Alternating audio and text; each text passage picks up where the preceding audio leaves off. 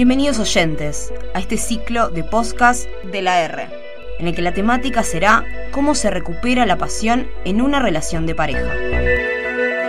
Para ello, durante cinco capítulos nos acompañará la sexóloga Paola Granatis.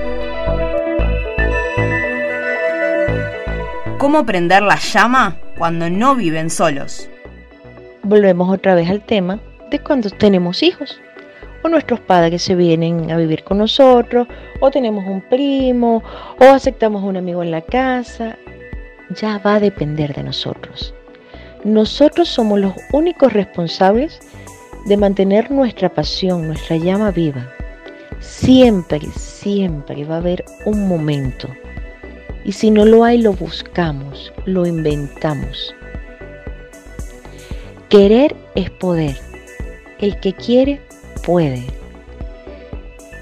Es cuestión de ser pícaros, es cuestión de mantenernos coquetos, es cuestión de no permitir que nos frustren el momento, es cuestión de darnos prioridad a nosotros como pareja. Sí se puede hacer, sí se puede lograr. Pero para lograrlo hay que hacerlo entre dos porque somos parejas. Por eso el nombre pareja. Vamos de a dos. ¿Entiendes? Así que les recomiendo a todas las personas que tienen sus hijos, viven con sus padres y todo, que siempre busquen su espacio, ya sea dentro o fuera de la casa, para que no muera la llama, para que no muera la pasión. Porque después vienen los ayayay, uy, uy, uy, los lamento, es que se buscó a otro, es que se buscó a otro. ¿Cómo va a estar con otro si según tiene la casa llena, es decir, si había momento para hacerlo, si había un minuto, una hora, un día a la semana para tener un encuentro, para sentirme bien. Y porque ese minuto, esa semana, ese momento no puede ser con nuestra pareja. Es una cuestión de dos.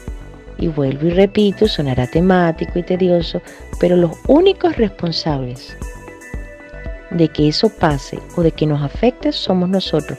Que sí puede bajar la llama, sí va a bajar la llama. Si estamos con hijos, familiares y todos en nuestra casa porque nos invaden nuestra privacidad, pero que, que sí podemos convivir con eso y tener una armonía. También es cierto, lo podemos hacer y se puede lograr.